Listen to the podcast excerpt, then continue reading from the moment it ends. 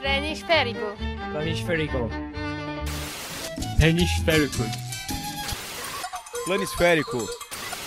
Planisférico. Planisférico. Planisférico. Planisférico.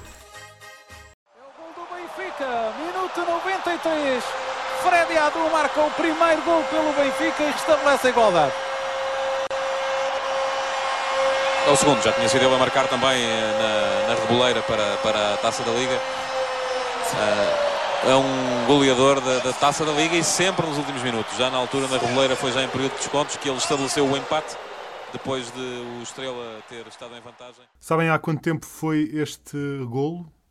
Foi a 26 de setembro de 2007, num jogo da Taça da Liga do Benfica contra o Vitória. E foi, portanto, há mais de 10 anos. Uh, e, e, o autor, claro, foi o nosso grande Freddy Adu. Era uma grande promessa ainda na altura. Uh, imensa expectativa em relação a ele e ao que seria a carreira dele. Uh, agora, à distância de alguns anos, já podemos dizer que não foi, se calhar, aquilo que se esperava. Não se cumpriu nada a promessa que se sentia aqui nesta, na, nos relatos, no relato do Alexandre Albuquerque e do António Tadeia, aqui neste jogo transmitido pela, pela RTP. Mas, enfim, não, não, será, não será de Freddy Adu que vamos falar neste 18º episódio do podcast Planisférico. Eu sou o Marco Vaza. Eu sou o Tiago Pimentel. Bem-vindos a 2018, bem-vindos a um, um novo episódio do podcast Planisférico. Um, isto pode ser um ano histórico, não é? Uh, não só temos a aproximação das Coreias com vista aos Jogos Olímpicos de Inverno, mas Freddy Adu está perto de jogar, conta-nos tudo. É verdade. Eh, é, uma, é, é, é, a primeira grande notícia de, do futebol em 2018, uh, eh, mais do que o, o derby que aconteceu esta semana. Uh, Freddy Adu pode estar bem de, de, regresso ao futebol, neste caso, para jogar, enfim, num campeonato não muito mediático, Uhum. Vamos, vamos pô-lo assim para, ser, para não dizer completamente ignorado pelo mundo. Vai ser na terceira divisão da Suécia, ao serviço do AIK Oscar Chams, acho que é assim que se diz. Não, enfim, não posso utilizar o meu sotaque, o meu melhor sueco, porque não sei falar sueco. Uh, este poderá eventualmente ser o 14 clube da carreira do Freddy Adu. Uh, e pronto, não sabemos se ele vai lá jogar. Aliás, Uh, isto foi uma notícia que saiu num jornal sueco, o Aftonbladet, uh, e o, todo o mundo, basicamente depois aconteceu a internet, aconteceu o Twitter, aconteceram as redes sociais. As pessoas rejubilaram. Rejubilaram, como nós, como nós, como nós, que o Freddy Adu vai voltar a jogar. Só que o Freddy Adu põe um, põe um, pôs, no, no, veio imediatamente ao Twitter, pôs água na, nesta fervura absolutamente em, em ebulição. E, e basicamente o que ele diz é o que é que se passa com este rumor na Suécia. Eu estou em Maryland e não falei com ninguém pessoalmente.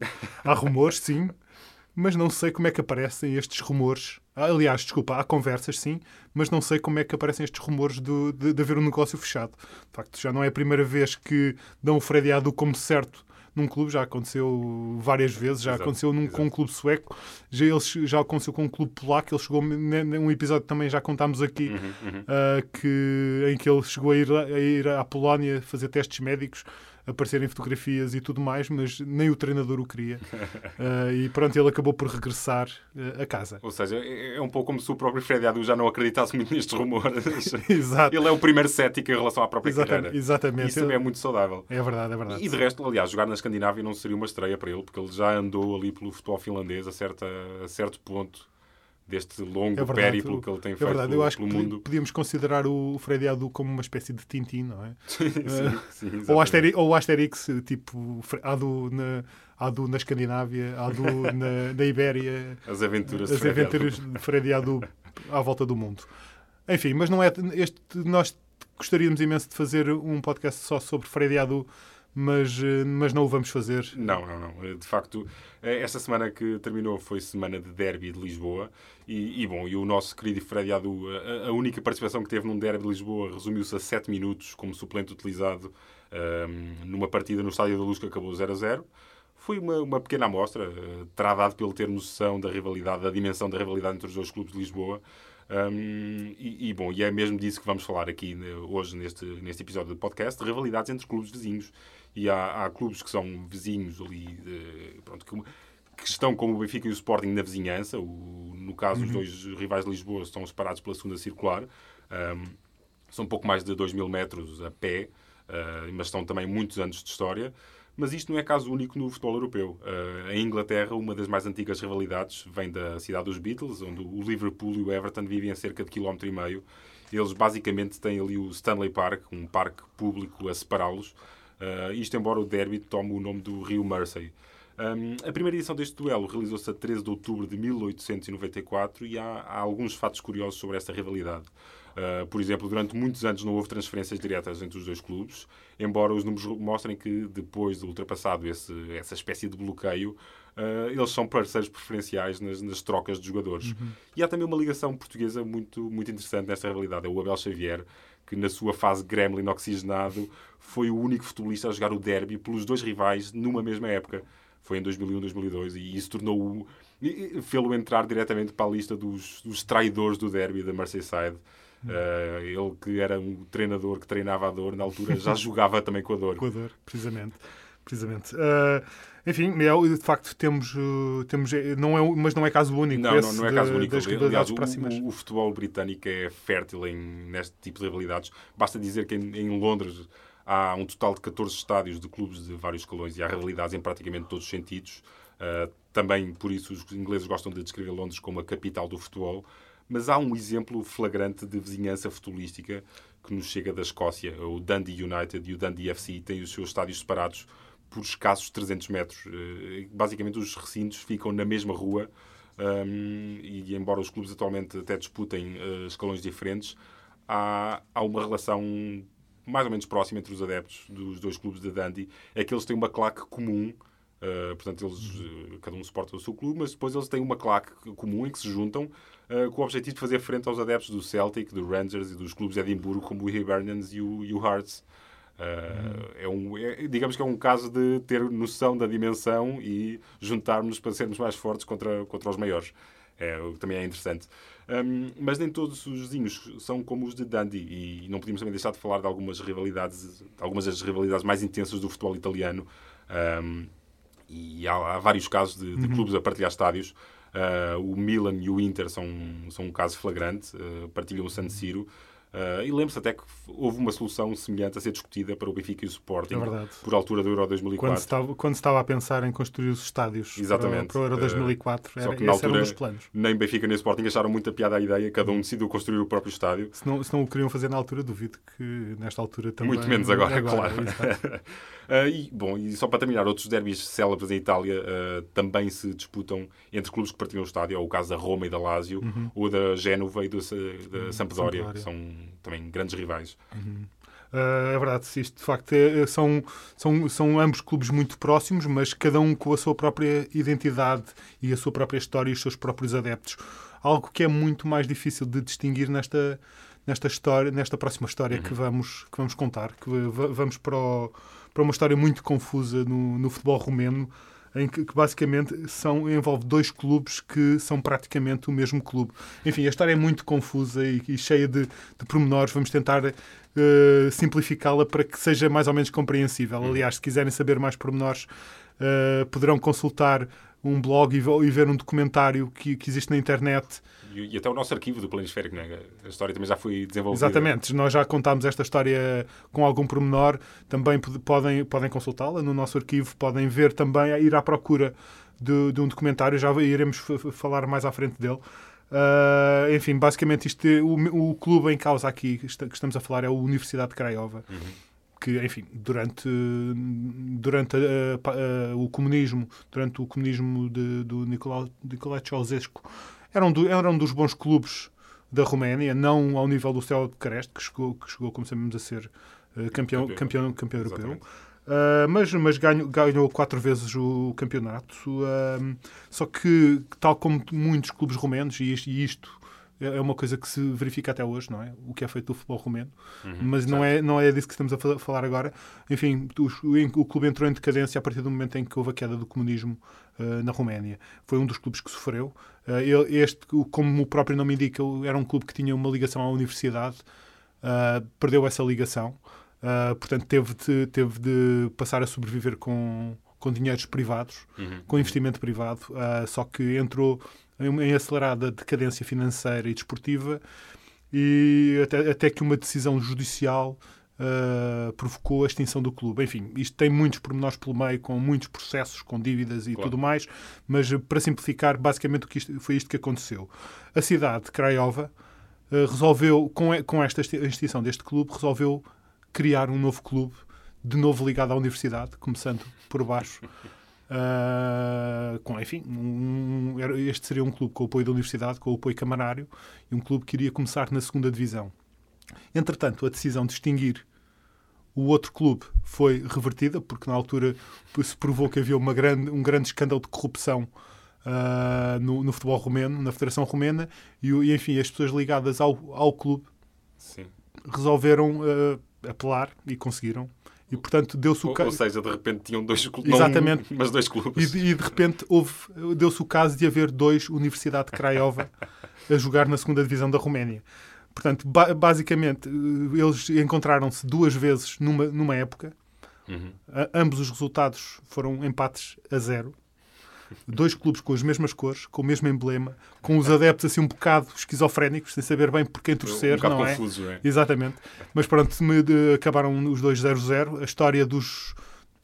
Enfim, depois a história dos dois clubes acabou por ser muito oposta, porque o, o tal, o tal clube que tinha sido reintegrado acabou por ser novamente extinto, por, de novo, por dificuldades financeiras, por problemas judiciais, etc, etc. O outro, que era apoiado pela Câmara e pela Universidade, acabou por subir divisão e é neste momento o terceiro classificado do, do principal Ok. campeonato romeno. Enfim, ambos com, eh, o, o outro, o tal, o outro que entretanto tinha sido extinto, entretanto foi outra vez refundado. Está começou, começou outra vez na, começou na quarta divisão, enfim, e continua, ambos continuam a reclamar a história e os adeptos ah, e enfim, os adeptos provavelmente continuam um bocado confusos sobre, sobre quem, quem apoiar na, Pois, em sim, Craiova. não é? claramente, Os naturalmente, naturalmente que há de haver alguma confusão. E um último pormenor só sobre esta história é que esta história captou a atenção do- de, de alguém que na altura era, era um estudante de jornalismo, João Roberges, e foi, e foi daí que, que também nós eh, apanhámos esta história e, e ele e o próprio João aprendeu a falar romeno. Ele é um Eh, estudante é brasileiro. um estudante, foi um estudante, agora, enfim, Sim. era estudante de jornalismo, agora já é jornalista. Ah, e aproveitamos também para, daqui para mandar um abraço ao João, se ele, se ele nos estiver a ouvir, tanto, e, e- e os parabéns, porque ele também fez um, um ótimo documentário sobre esta situação. Foi a Craiova, falou com toda a gente em Craiova e Sim, fez um documentário só sobre o Craiova. Sim, e, e com esse facto notável que tu, que tu disseste, não é? que ele aprendeu a falar romeno para, para escrever, para fazer esta história, não é? e esse documentário é, é, é sensacional, é Precisamente. notável. Qualquer dia eh, convidamos o, o João para, para, para falar aqui um bocadinho no, no Planiférico também sobre isto, até porque ele, entretanto, se tornou um especialista incrível no futebol romeno, eh, como não haverá muitos eh, fora da Roménia, diria eu. Uhum. Enfim, não muito diferente desta história do, do Craiova, é, é, o, é a história do Wimbledon.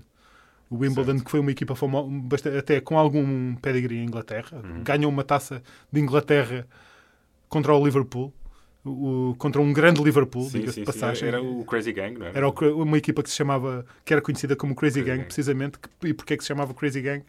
Enfim, isso era toda, outra, toda uma história. Enfim, basta dizer que nesta equipa estava lá o Vinnie Jones, que, que é o que, que agora é ator, é ator, Uhum. entre aspas, mais uma vez. Eh, ma- enfim, mas que na altura que ficou conhecido, célebre no futebol, entre outras coisas, por ter apalpado os testículos ao Paul Gascoigne durante um jogo. Era- eram, jogos, um- eram jogos um bocado loucos. não é? Era, era bastante. Era, de facto, o futebol inglês tinha, tinha, tinha- na altura. Bastante Agora, agora está um bocadinho mais. Men, menos, já Mais é men- higienizado, mais talvez, higienizado. Antes era um pouco mais louco, enfim, com tudo o que de bom e de mau Claro, isso implicava, claro, não é?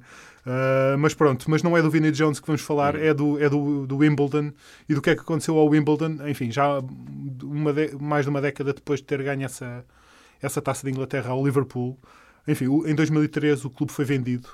Ah, foi vendido e, foi- e- e mudou-se para 90 km eh, a norte. Aquilo é, são, são clubes de Londres, da zona de Londres. Certo. Saiu do Wimbledon eh, e foi para Milton Keynes, que fica a 90 km de distância. Levaram com eles todo, todo, os troféus, levaram as, Tudo, é? to- to- todas as medalhas, eh, todo, todo o património histórico do clube. os adeptos deixaram Os de um adeptos, adepto, de- é? de- de- os Deixaram de ter um adeptos clube. deixaram de ter o, clube, deixaram de ter as referências históricas e resolveram fundar eles próprios o seu clube. Isto foi em, foi em 2003. Os adeptos, eh, enfim, a decisão concretizou-se em 2003, já tinha sido anunciada antes. Uhum. Os adeptos resolveram fundar um clube em 2002 que começou na nona divisão. Uhum, uhum. e enfim, fui, eu- foram, e foram, enfim, subindo de graus ah, na- no, no- no- no futebol inglês e, chegar, e em 2016 subiram ao terceiro escalão, à League, à League One, e, e- e- encontraram-se não é? com este clube, o MK Dons. Aham. E, enfim, é, é- é assim, este, este sim uma rivalidade eh, regional com, com uma componente histórica muito forte, porque, é- eram, porque basicamente eram o mesmo clube. Claro, claro. Enfim, os outros até se deixa. O, Wimbledon, que agora é conhecido como o AFC Wimbledon, até, até quer que, eles, que o MK Dons deixe de ser conhecido como Dons, Pois. porque, porque eles reclamam essa história, toda essa história dos Dons. Eles é que são os Dons, não são os, os, os MK Dons. Enfim, eles de- defrontaram-se defrontaram-se duas vezes na, na época passada, já se defrontaram uma vez este ano, ganharam os MK Dons. O Wimbledon está um bocado, ah, enfim, em- com alguns problemas, mas ainda falta, mais, ainda falta meia época para acabar o- claro. O, futebol em Inglaterra e, e vão-se defrontar outra vez daqui a, daqui a duas semanas. Uhum. Sim, de facto, é- a história do AFC Wimbledon é, é uma das mais bonitas naquilo que no que diz respeito a clubes fundados por adeptos e, É e, e, bom, e com tudo o que rodeia de facto o, É eh, o facto de, terem, de lhes terem basicamente roubado o clube. É. Um, Mantendo-nos então eh, no futebol inglês, eh, vamos até uma rivalidade bem conhecida e bem mediática, é a rivalidade entre o Manchester City e o Manchester United. E, bom, e atualmente os equilíbrios de poder talvez nos digam que o Manchester City está por cima na rivalidade com o United, eh, mas durante muitos anos o City era o vizinho barulhento, né, como o Alex Ferguson descrevia o- os rivais da cidade. Eh, isto porque enquanto o Alex Ferguson construía uma dinastia vencedora e ia acumulando troféus, o City eh, era conhecido por fazer muito barulho, mas eh, não fazer nada de jeito esportivamente. Andava ali pelas ruas à amargura, chegou, chegou a andar no, no segundo escalão e, e- era um bocadinho o alvo de chacota de- em relação eh, para os adeptos do United. Um, só que tudo começou a mudar desde que chegaram os, desde que chegaram os petrodólares de, de Abu Dhabi, que entraram com, com toda a força no Manchester United e que começaram a pagar craques. Um, e, e isto, a, a contratação de, de Pep Guardiola uh, foi basicamente uma declaração de, de intenções. O City quer ser rei de Inglaterra e rei da Europa também. Um, do outro lado, temos José Mourinho, que volta a ter a missão de, de contrariar o técnico catalão, como já tinha acontecido em Espanha, quando um treinava o Barcelona e o outro o Real Madrid. Quem sabe isto pode ser o início de uma bela amizade. Ou não. Ou não, ou não. não duvido alguém podia promover uma jantarada, sei lá, uma noite de copos entre os dois, a ver se, se a coisa, se Será, que, coisa será vai. que eles já se encontraram assim, tipo, um entra, um entra num restaurante e vê o outro a jantar e tipo, não, vamos ao outro lado. ou ou vai-se sentar à mesa dele, Não sabe? sei, mas, mas o, o Zé Mourinho queixava-se há algum tempo que, que era muito solitário viver em Manchester. é? Ele vivia Ele numa- vive num hotel, Num não é? hotel, Pois. exatamente. Tinha a família em Londres. Uh, quem sabe, talvez partilhassem, não sei, um corredor de hotel, um no quarto, outro no outro. É verdade. É verdade. Quer dizer, se- seja como for, em termos históricos, o, Manchester United continua Sim, a milhas de distância do anos, sim, Manchester sim, sim, City. seguramente não, é? não, não será nos próximos anos que, esse, que essa hegemonia será ameaçada. Sim, sim. Uh, Diz, mas, diz. mas diga assim, ainda que o futebol em Manchester não se esgota neste duelo Não, entre não Mourinho e Guardiola. Uh, um dia, talvez daqui a muitos anos, há um clube que poderá fazer frente a estes dois. Uh, é, o- é claro, é, o- é o UFC United of Manchester, já falámos aqui Já falámos, deles, já é contámos a história num, num texto bastante extenso no, na É verdade, é Planisférico. Uh, é o, basicamente é aquele emblema fundado por adeptos uh, desiludidos do Manchester United, uh, um bocadinho para combater a comercialização do clube e- Uhum. e, aquela tomada de poder dos Glazer. É uma história que acompanhamos com muito interesse. e- Pa- Quem sabe se, se os adeptos do, do, do Manchester City não fazem o mesmo que fizeram os adeptos do United e criarem um FC City of Manchester, sei lá. E depois um dia fundiram-se com o United of Manchester. Ou então uh, criavam a sua própria rivalidade. exatamente, Uh, exatamente. E pronto. Porque não? Porque não? E pronto. Ahm, vamos, enfim, por falar em, em versões de, de clubes eh, famosos ou famosíssimos, vamos, vamos, vamos para o Brasil. Ah, e vamos para Sergipe, o estado mais pequeno do Brasil, onde existe uma, eh, onde há uma, houve uma, por uma vez uma reedição daquele que é provavelmente é um, um, um dos clássicos mais intensos Sim. e mais, mais conhecidos e mais ferozes e mais apaixonantes do futebol mundial, que é o clássico, de, de- o super clássico de Buenos Aires, o Boca Juniors contra o, contra o River Plate. O que, o, o, o, que- vamos contar a seguir também é uma história que também, enfim, já, já ah, ah, aflorámos, no, já contámos no, no Planisférico, que é, que é a história do, do, do Boca Junior, Boca Juniors sem, Sem S e com acento no U, contra o River Plate de Carmópolis. Enfim, isto é uma rivalidade, enfim, que só aconteceu uma vez, que só jogaram uma vez, em 2013. ahm, ganhou, ganhou o River Plate por, por 2-1. Enfim, isto foi um jogo que, que até despertou alguma atenção na Argentina. Tiveram muitos jornalistas argentinos lá a, ver o jogo e até houve um, um- pequeno documentário que está disponível também na internet. ah, contando contando ah, muito rapidamente as histórias destes dois, de- do Boca Junior e do River Plate. O Boca, ah, que foi fundado por um fanático do, do Boca Juniors, Claro. de Buenos Aires, tal forma, fanático de tal forma que até um dos filhos se chama Riquelme. O outro ah, era, um clube que já existia, o São Cristóvão, mas foi comprado por um cantor eh, de forró, que era amigo do presidente do, do Boca, e pronto, achou que era boa ideia mudar o nome de clube, achou que, que, que- mudar o nome de clube de São Cristóvão para River Plate. Tem toda a pinta de uma aposta de, de- de Sim, copos. sim Numa exatamente. Noite, está- numa noite de copos. Exato, fizeram, cada um fez uma tatuagem e depois combinaram que iam, que iam eh, criar o super clássico. Enfim, em Sergipe. Eh, bem, resumidamente, enfim, os dois encontraram-se uma vez. Não foi nem na Bombonera, não foi no, não foi no Monumental, foi no, no estádio. no- foi no estádio Governador Augusto Franco, que é conhecido como o Francão. Eh, enfim, ganhou, como já disse, ganhou o River por, eh, por 2-1. Uh, e pronto, mas depois, depois disto, uh, o River, o River, este, o River, vence- o vencedor deste jogo, enfim, deixou de existir. Enfim, porquê? Não sabemos.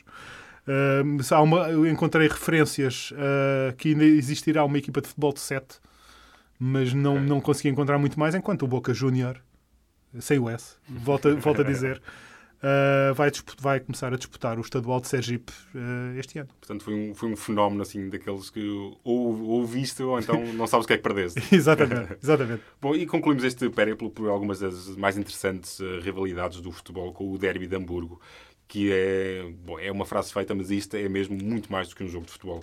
É, basicamente, de um lado temos um clube eh, conotado com uma ideologia de esquerda eh, e do outro um emblema que chegou a estar numa fase histórica próximo de movimentos neonazis.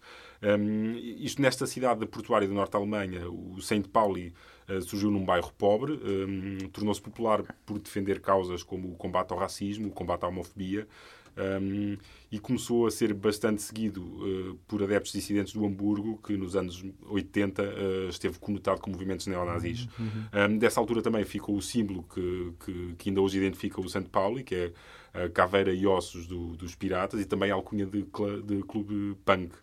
Um, que tem, pronto, há, há- há todo um, um sentimento muito próprio do, do- em relação ao St. Pauli. E as camisolas, os equipamentos são. Sim, é, é- é são- tudo bastante distinto Exatamente. em relação a eles, é, é muito interessante. Um, os dois já não se defrontam desde 2011, um, isto porque o São Paulo foi despromovido e não, não conseguiu voltar à, à Bundesliga, enquanto o Hamburgo lá vai resistindo. É o, é o clube. um, é o clube fundador eh, que há mais tempo resiste sem ser despromovido na Bundesliga. Estão lá desde 1963. Hum, só que apesar de desportivamente parecerem estar por cima, o Hamburgo e os adeptos do Hamburgo não se livram das críticas dos rivais, que, que basicamente eh, para os adeptos do São Paulo e os adeptos do, do Hamburgo são uns vendidos, uns adeptos sem alma. Uh, isto apesar do Hamburgo ter conquistado títulos na Alemanha e ter chegado a ser campeão europeu. Uh, em termos de ideológicos, é o exato oposto do São Paulo e que não sacrifica a identidade pelo, pelo sucesso desportivo. Um, e diga-se ainda que, que os adeptos do Hamburgo têm, têm à sua disposição um, uma opção interessante. Uh, que eles basicamente podem escolher ser sepultados perto do estádio do clube, num caixão azul e num cemitério cujo num cemitério exclusivo e cujo relevado é proveniente do estádio original do Hamburgo. Ok. Uh, bom, é destas coisas que se faz a diferença entre o Hamburgo e São Paulo e é também desta, destas pequenas coisas que se fazem as rivalidades um pouco por todo o futebol e, É e também no planisférico. É dessas, é dessas coisas que se fazem Claro. histórias do planisférico. De facto, a, rivalidade eh, é um, acho, que- acho que faz parte da identidade de um adepto de futebol, não é? Claro sim. Não é, não é, é- para além do torcer pela sua equipa, também acho que podemos considerar que, que é indissociável eh, ter um, ter um rival, ter um, um inimigo desportivo, mas sim. não mais que isso, não é? Sim, sim. sim, Ah, e pronto, e podíamos estar aqui a falar 10 ou 15 ou 20 horas só sobre, só sobre grandes rivalidades, pequenas rivalidades, rivalidades uh, intercontinentais, nacionais, regionais, da aldeia até. Sim, sim. Uh, mas enfim, não, não temos tempo para mais e, e despedimos. Eu sou o Marco Vaza. Eu sou o Tiago Pimentel. E daqui a 15 dias há mais. Um abraço. Um grande abraço. Público fica no ouvido. Planisférico.